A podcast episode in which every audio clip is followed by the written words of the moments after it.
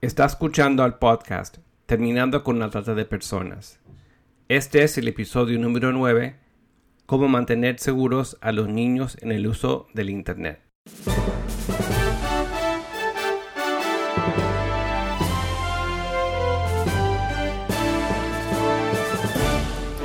Bienvenido al podcast Terminando con la trata de personas. Mi nombre es Gilbert Contreras y mi nombre es Virginia Contreras. A través de nuestros episodios, que se emitirán cada dos semanas, buscaremos empoderarlo a usted con herramientas para estudiar el asunto, ser una voz y hacer una diferencia para terminar con la trata de personas. Gilbert, tú y yo hemos estado hace ya varios años eh, yendo a comunidades de fe y escuelas para hablar de este tema brindando entrenamiento y recursos.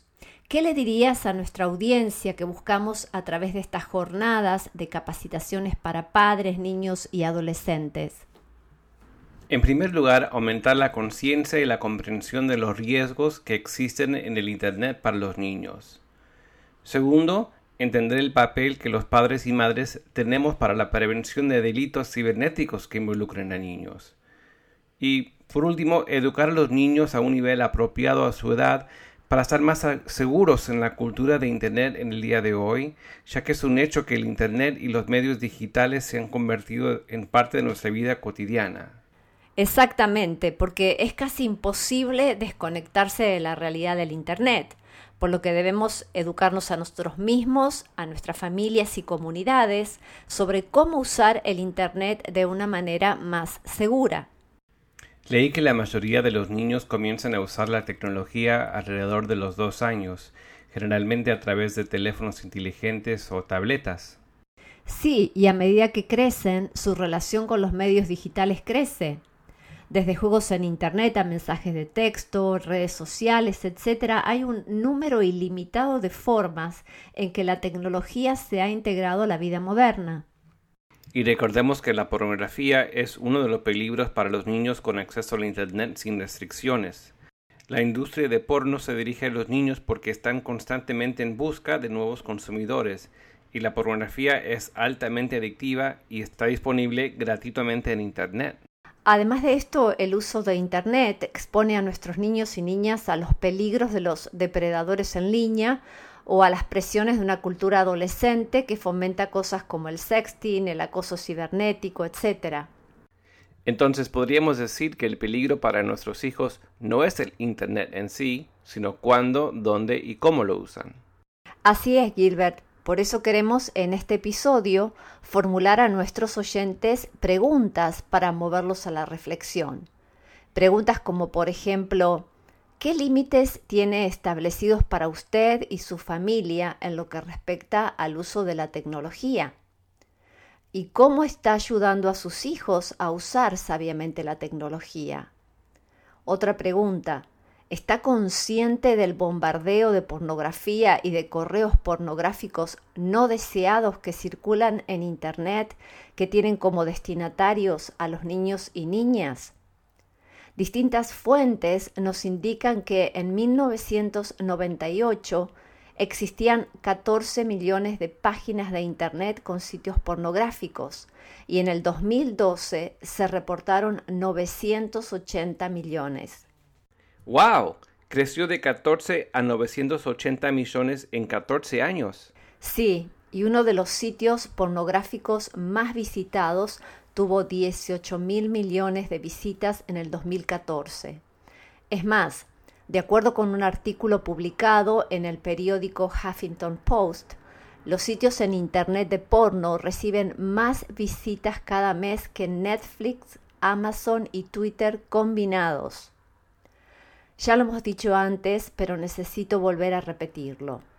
Sabemos que la pornografía es un gran peligro para los niños que cuentan con acceso a Internet sin restricciones, ya que la pornografía es altamente adictiva, por lo que la industria de la pornografía está constantemente en busca de nuevos consumidores. Jill Manning, en su libro What's the Big Deal About Pornography? A Guide for the Internet Generation, el título en español es ¿Cuál es el gran negocio de la pornografía? Una guía para la generación de Internet. Describe algunos de los modos en los que la pornografía daña a la gente y explica que entre otros efectos, por ser la pornografía adictiva, puede obstaculizar la capacidad de una persona para tomar decisiones claras, que puede distorsionar poderosamente la percepción de una persona sobre los cuerpos, las relaciones interpersonales y la sexualidad, y llevar a la gente a cosificar a los demás, viéndolos como juguetes sexuales que existen solo para su propia satisfacción. Por otra parte, Tim Chales sostiene que la pornografía aprovecha muy rápida y astutamente las nuevas tecnologías de la comunicación. Como dice un comentarista, si inventamos una máquina, lo primero que haremos, después de obtener utilidades, será usarla para ver pornografía. Si no me crees, haz una pequeña investigación sobre el VHS, el DVD, el Internet, el iPhone y muchas otras innovaciones que fueron creadas con diversos propósitos, pero muy rápidamente se convirtieron en importantes medios para la pornografía. Tal vez en otro episodio podemos hablar de ese tema con mayor detalle y compartir también nuestra experiencia de estar entrenando comunidades de fe y escuelas en Argentina para llevar adelante la campaña de la cinta blanca contra la pornografía. Excelente idea.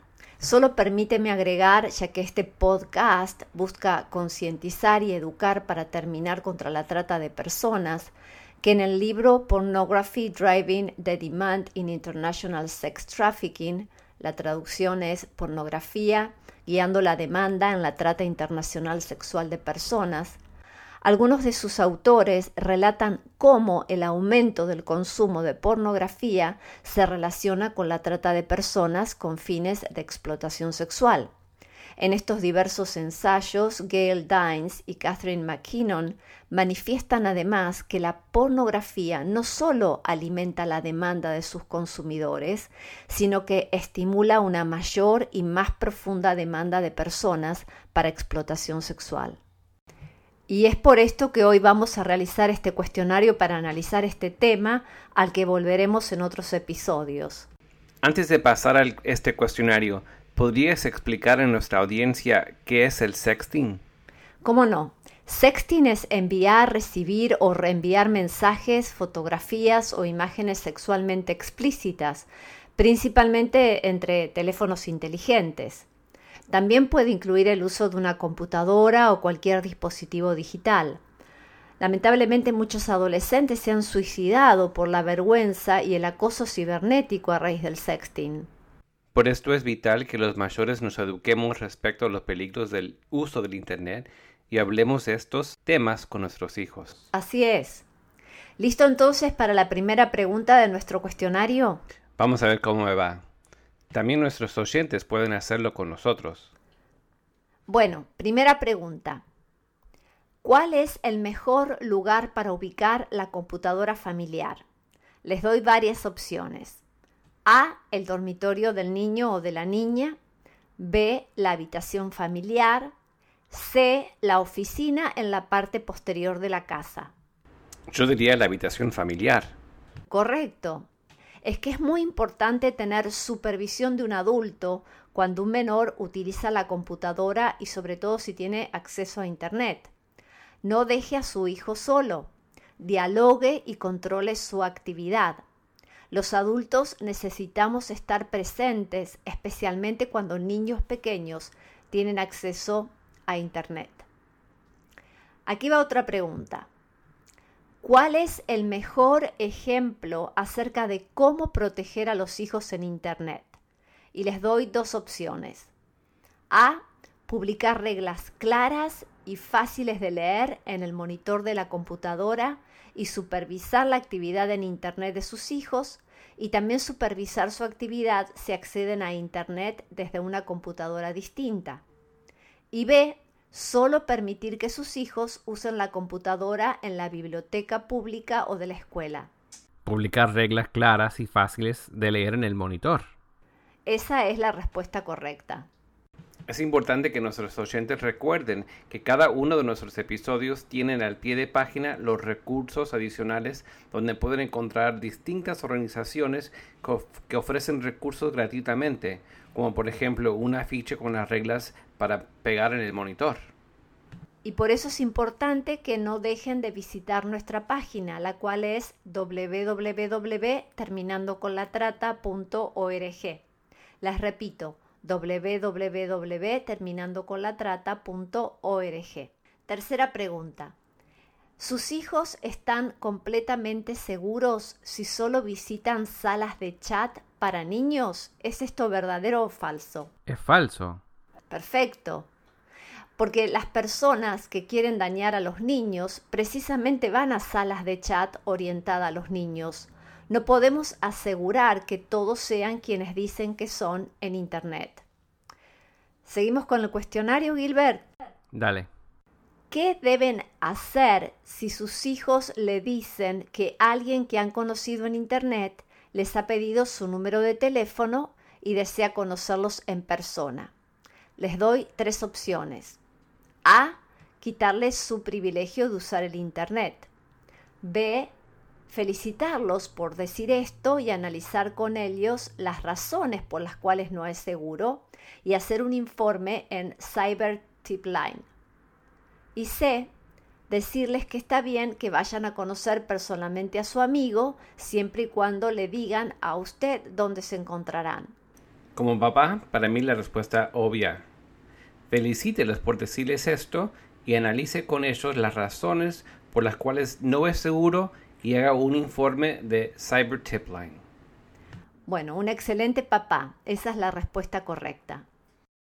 ¿Puedes aclarar a nuestros oyentes qué es un informe de Cyber Tipline? Cyber Tipline proporciona a los proveedores de servicios públicos y electrónicos la capacidad de informar en Internet y aún mediante un número de teléfono gratuito cualquier instancia de incitación a menores para actos sexuales, abuso sexual infantil, toda forma de explotación comercial sexual y aún de trata de personas para explotación sexual infantil, materiales obscenos no solicitados enviados a un niño, nombres de dominio engañosos y palabras o imágenes digitales engañosas en Internet más de 27 millones de informes de sospecha de explotación sexual infantil se han realizado precisamente en CyberTipLine entre 1998 y el 2017 aquí en los Estados Unidos. Cualquier duda, si usted es un oyente en los Estados Unidos, puede comunicarse con el National Center for Missing and Exploited Children, o sea, el Centro Nacional para Niños Desaparecidos y Explotados, las 24 horas del día al 1-800-843-5678. 1-800 The Lost. Repito, el número aquí en los Estados Unidos es 1 800 843-5678. Y si nos está escuchando en Argentina, no deje de comunicarse con argentinasibersegura.org. Repito, argentinasibersegura.org. Y si es un oyente de otro país de habla hispana, lo animamos a informarse cómo y dónde buscar asesoramiento y ayuda para sobre todo denunciar delitos cibernéticos. Otra pregunta para ti, Gilbert. Listo. Si alguien va a crear su dirección electrónica, ¿cuál de estos nombres es el menos peligroso? A. Nancy en Los Ángeles 1989. B. Conejita Blanca. C. ALPK 23.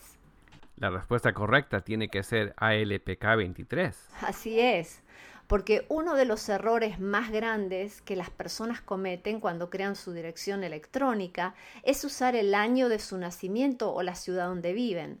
Y me imagino que el nombre como conejita blanca puede atraer a los depredadores en línea. Totalmente. Otra pregunta, Gilbert. ¿Cuáles son las consecuencias que el sexting puede aparejar? A. Vergüenza y victimización recurrentes. B. Daño a las oportunidades académicas, laborales y sociales. Y C, ambas respuestas. Ambas respuestas es correcta. Sí, y esta es un área donde especialmente se requiere supervisión porque los niños no toman buenas decisiones. Piensan que es divertido tomar una fotografía desnudos con un teléfono inteligente y enviarla a alguien sin darse cuenta de las repercusiones. Así que debemos enseñarles que cuando envíen una foto así ya no tienen el control de esa imagen. Además, eh, necesitamos enseñarles continuamente los conceptos básicos de la seguridad en Internet. Y esto no lo haces solo una vez.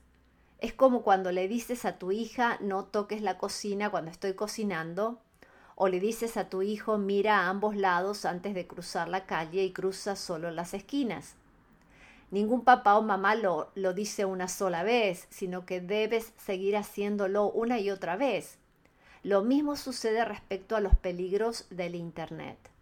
He escuchado de padres que les dicen a sus hijos, te doy un teléfono celular y acceso al Internet, pero mamá y papá revisarán tus correos electrónicos o posteos en redes sociales todos los días. Sí, padres y madres que les dicen a sus hijos, puedo darte un teléfono celular, pero el celular se apaga a cierta hora de la noche.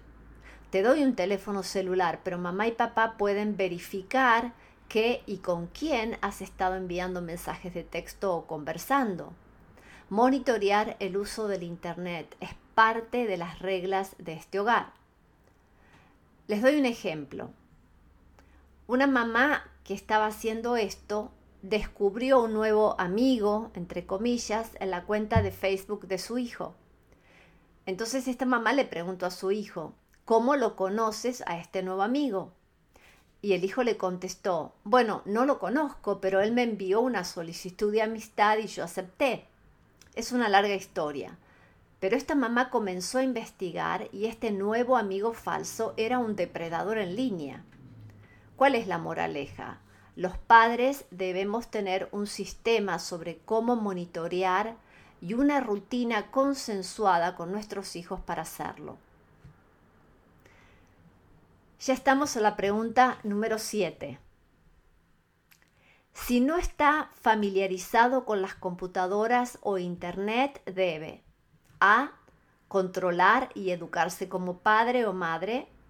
B. Siéntese con sus hijos y muéstreles cómo navegar por Internet e investigue qué sitios visitan sus hijos. Y C. Ambas respuestas. Ambas respuestas. Sí, no dejemos de enfatizar, sin embargo, que sentarse con los hijos es muy importante.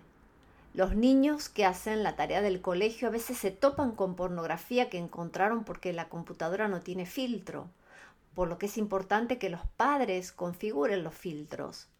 Obtenga también un software que pueda rastrear a qué sitios han estado accediendo sus hijos. Virginia, ¿qué recursos recomendarías para que padres y madres puedan educarse a sí mismos en la seguridad de Internet.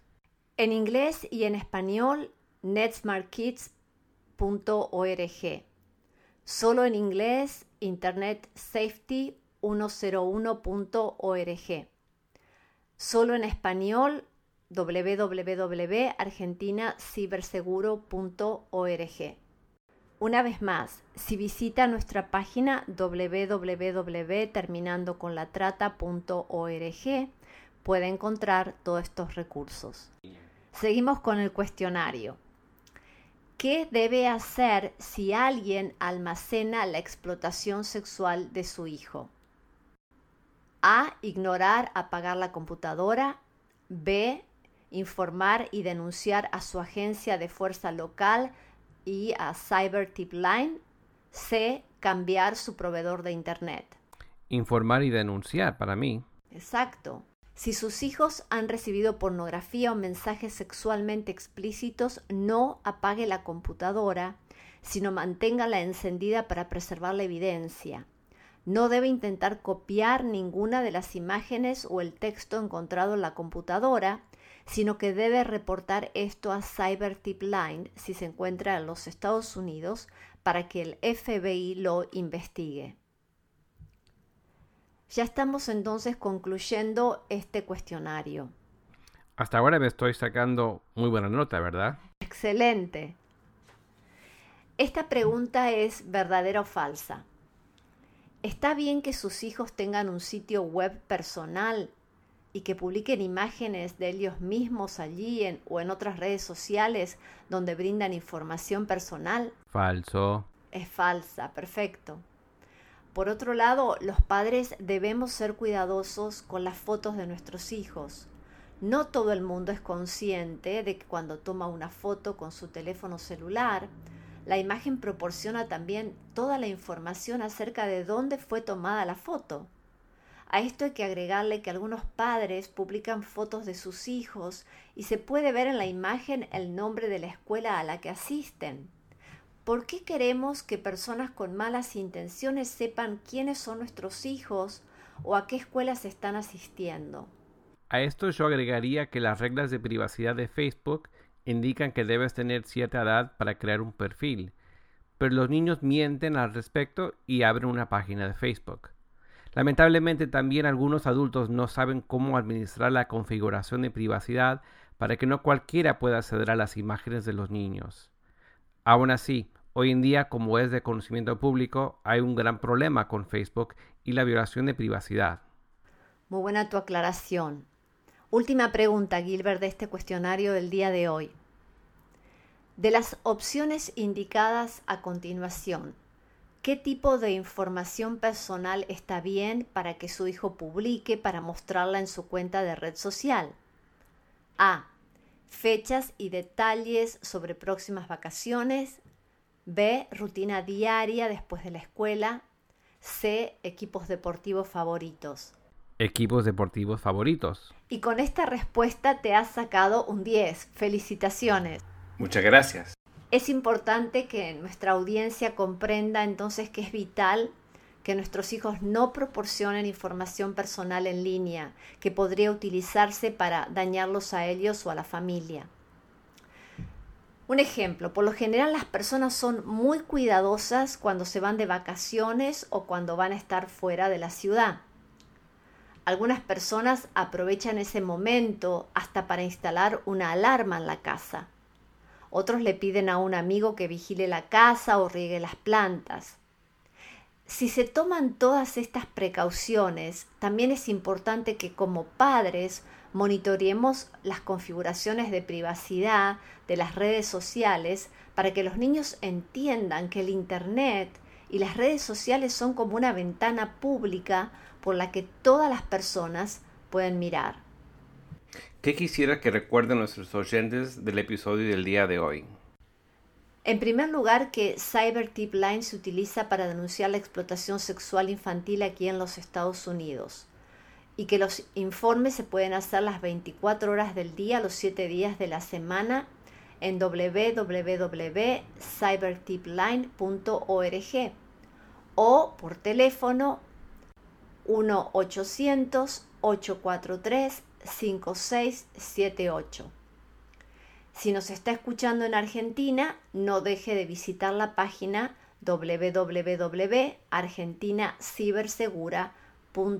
www.argentinasibersegura.org. En segundo lugar, que como papás y como mamás necesitamos ser proactivos en la seguridad de Internet para hacer que los niños estén más seguros porque esto es importante para acabar con la trata de personas para explotación sexual. Y en tercer lugar, también es importante considerar que muchos padres falsamente asumen que establecer límites y parámetros para la actividad en Internet es una solución adecuada. Por supuesto, los límites son necesarios, pero además de monitorear el uso del Internet en nuestro hogar, necesitamos monitorear constantemente lo que está sucediendo en la vida de nuestros hijos. Y una de las mejores maneras de evitar que sus hijos vivan detrás de una pantalla es asegurarse de que su familia está disfrutando activamente de la vida en común. Lamentablemente la interacción humana se está reduciendo en nuestra era digital y esto es algo que como padres nos debería preocupar. Por lo que es importantísimo como padres ser intencionales y proactivos en edificar relaciones con nuestros hijos y amigos más allá de las pantallas digitales. Recordemos siempre que nuestros niños aprenden sus hábitos de nosotros.